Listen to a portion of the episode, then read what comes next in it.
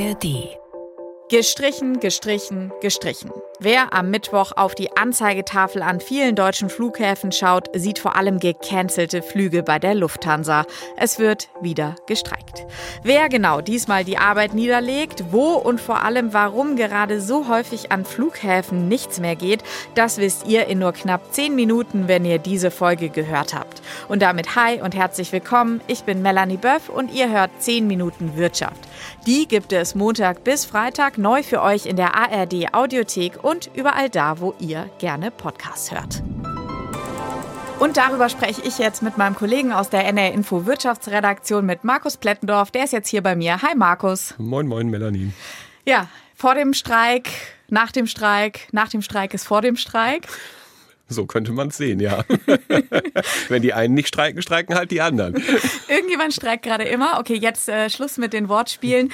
Erklär uns auf, wer streikt denn dieses Mal? Also aufgerufen hat äh, mal wieder Verdi, könnte man sagen, äh, und zwar dieses Mal das Bodenpersonal der Lufthansa. Nicht verwechseln mit den Leuten, die die Sicherheitskontrollen machen und das Gepäckchecken, Bodenpersonal. Die checken Passagiere ein, die fertigen die Flugzeuge ab, die warten die Flugzeuge. Also Bodenpersonal und zwar ausschließlich das der Lufthansa. Hat allerdings trotzdem eine ganze Menge Auswirkungen. Die Lufthansa geht davon aus, dass äh, voraussichtlich 100.000 Passagiere betroffen sein werden und im Grunde alle großen Flughäfen, an denen die Lufthansa eben auch ihre Drehkreuze hat, Hamburg, München, Berlin, Düsseldorf, Frankfurt. Mhm. Also all diese Flughäfen werden wohl betroffen sein morgen. Und dann geht da nichts mehr, erstmal zumindest. Äh, wenig. Also äh, 10 bis 20 Prozent der Flüge sollen wohl gehen, ist so die letzte Zahl, die ich gehört habe. Okay. Welche Forderungen liegen da auf dem Tisch? 12,5 Prozent mehr Lohn soll es geben, aber haben wir im Moment ja häufig bei diesen Verhandlungen, bitte einen Sockelbetrag, also mindestens 500 Euro mehr im Monat. Inflationsausgleichsprämie, auch nicht ganz neu, 3000 Euro soll es als Einmalzahlung geben und das Ganze bei einer Laufzeit des Vertrags, den man anstrebt, von zwölf Monaten. Mhm. Gegenangebot der Lufthansa liegt deutlich niedriger und vor allem das wird mit Sicherheit ein Knackpunkt in den Verhandlungen. Die Lufthansa möchte frühestens in drei Jahren dann neu verhandeln. Okay, ist noch ein bisschen. In der vergangenen Woche hat ja Verdi die äh, Luftsicherheitsfachkräfte zum Streik schon aufgefordert. Das waren dann mehr als 1000 Flüge, die ausgefallen sind. Äh, rund 200.000 Passagiere waren da betroffen. Wieso gibt es denn gerade an den Flughäfen so viele Streiks? Na, ein Flughafen ist ein Ort, wo äh, halt viele Menschen mit sehr unterschiedlichen Gewerken zusammenkommen und gemeinsam eben den Laden am Laufen halten, sage mhm. ich mal. Wir haben, wie gesagt, das Bodenpersonal, wir haben die Piloten, wir haben Techniker und alle sind irgendwie anders gewerkschaftlich organisiert und alle haben unterschiedliche Tarifverträge.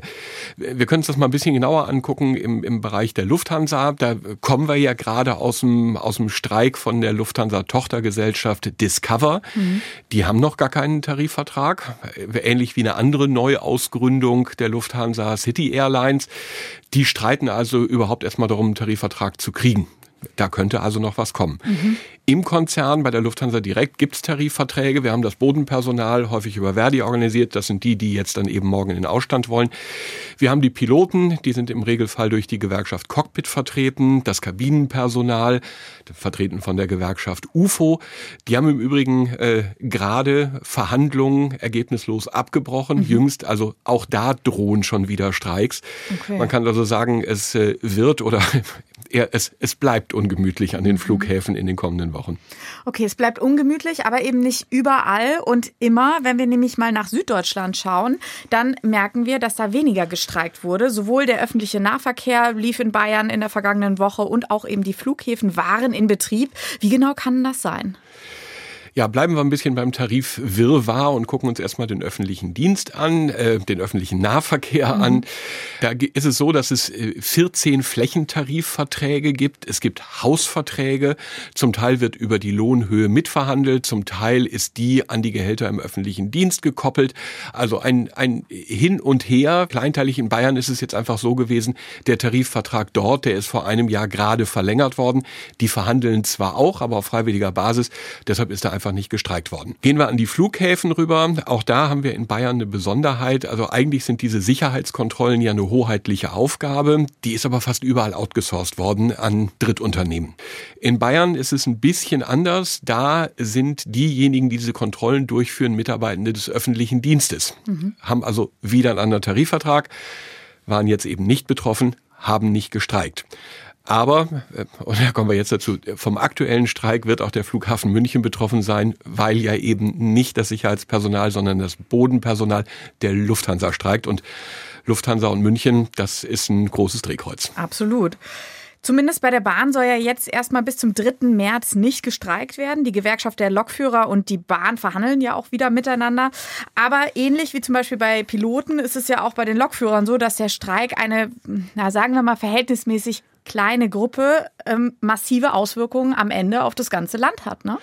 Ja, ja, ja. Äh, und äh, nicht nur wir genervten Passagiere. Äh, es gibt auch einen echten wirtschaftlichen Schaden. Das Institut der Wirtschaft in Köln, das IW, das ist arbeitgebernah, muss man dazu sagen, aber die haben das mal ausgerechnet und haben gesagt, also jeder Streiktag bei der Bahn hat Wirtschaftsleistungen in Höhe von 100 Millionen Euro vernichtet. Ja, irre Summen. So, also, ne, und das potenziert sich auch noch. Also man mhm. ist schnell im Milliardenbereich, was da passiert ist. Auf der anderen Seite ist äh, das Streikrecht in Deutschland äh, gut, dass wir es haben. Äh, diese Tariffreiheit und dass nicht der Staat Gehälter festlegt, sondern sie mhm. frei ausgehandelt werden und man auch streiken kann.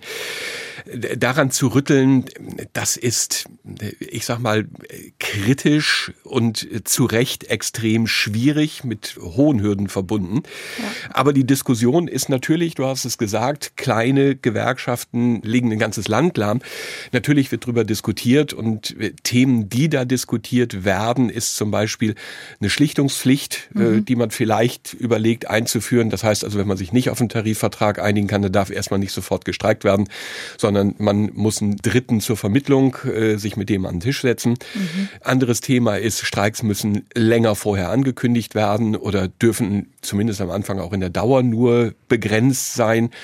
Oder drittes Thema, ähm, die sogenannte kritische Infrastruktur, ob man für die nicht vielleicht sogar eigene Regeln schafft. Ne? Ja. Ich denke mal, wenn das Wasserwerk streikt, haben wir alle ein riesengroßes Problem. Absolut, ja. ähm, so, und wenn wir kritische Infrastruktur angucken, da würden dann eben der Luftverkehr und die Bahn auch dazugehören. Ja, klar. Und es ist immer wieder klar die Diskussion, wie verhältnismäßig ist das am Ende alles. Ne? Genau. Aber wie gesagt, sehr hohe Hürden, äh, die. Hand ans Streikrecht zu legen. Ja. Markus, vielen Dank für die ganzen Infos. Sehr gerne. Die Streikwelle, sie reißt nicht ab. Vor kurzem der Bahnstreik, dann eben bei den Öffis, beim Flughafenpersonal oder bei der Lufthansa-Tochter Discover und jetzt eben das Bodenpersonal an mehreren Flughäfen. Wer gerade in Deutschland rumreist, braucht mitunter wirklich starke Nerven. Aber viele Leute stehen auch ganz klar hinter den Protesten. Finde ich klasse. Endlich mal wieder.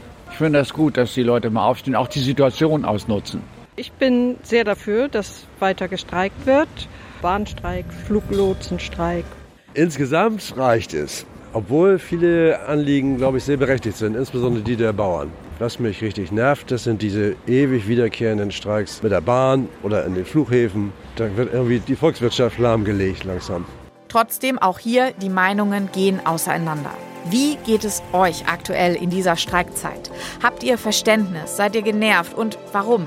Schreibt uns gerne eure Meinung an wirtschaft.ndr.de und wir freuen uns natürlich auch immer über Feedback zu unserem Podcast.